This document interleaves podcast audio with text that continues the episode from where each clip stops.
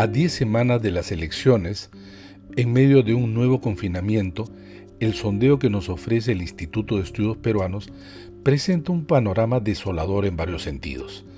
Para el gobierno, un duro golpe. La contundente y estrepitosa caída de la aprobación del presidente Francisco Sagasti, que un mes pasó de 58 a 21%, resta apoyo y debilita sus medidas. Su voz pierde crédito en uno de los peores momentos que vive el país. Pero también se va configurando un panorama no muy promisorio para el próximo gobierno, más allá de la pesada herencia que recibirá en términos de economía y salud, pues ningún candidato tendrá una mayoría en el Congreso y no es seguro incluso que quien gane tenga una bancada significativa que puede llevarnos a recordar los días más asiagos que se abrieron a partir del 2016. La intención de voto se ha movido solo para informarnos del claro crecimiento de Johnny Lescano y el derrumbe de la candidatura de Julio Guzmán. Es más, parte de la ganancia de uno parece ser gracias a la pérdida del otro. Ambos son ubicados en el centro político. El candidato a Acción Popular crece asociado a la fuerte marca partidaria, pero con un discurso más radical que el del 2016. Su punto de apoyo regional es el sur, donde antes lo era a favor de Verónica Mendoza y la izquierda en general. Lescano se distanció oportunamente de Manuel Merino Lama, lo que le ha permitido no cargar con el costo político del expresidente del Congreso y fugaz presidente de la República.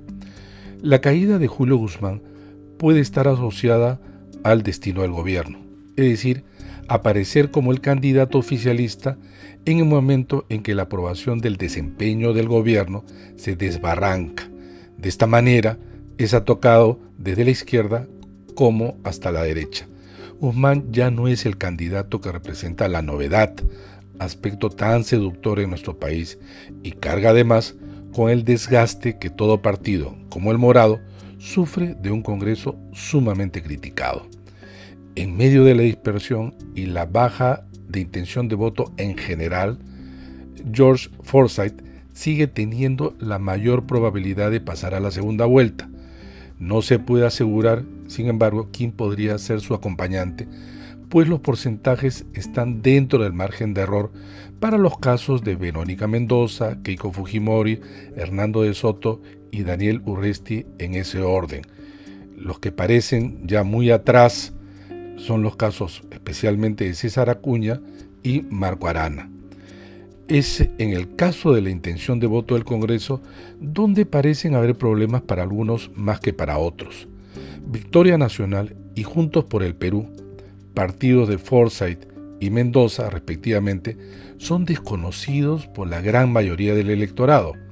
En el extremo podrían no superar el umbral y perder la inscripción, con lo que podría parecerse a un presidente sin partido, haciéndonos recordar el, periodo de Vizcarra, o con un grupo parlamentario pequeño, como ocurrió con BPK o incluso ahora con Sagasti. En cambio, mejor posicionamiento aparece el Partido Morado, Acción Popular, Somos Perú, gracias a Vizcarra, y Fuerza Popular. Pero el tablero se seguirá moviendo, pues hay un porcentaje alto que aún no decide su voto y no está interesado en la campaña electoral. Nada pues está dicho. Las pocas 10 semanas que faltan en el Perú es el largo plazo.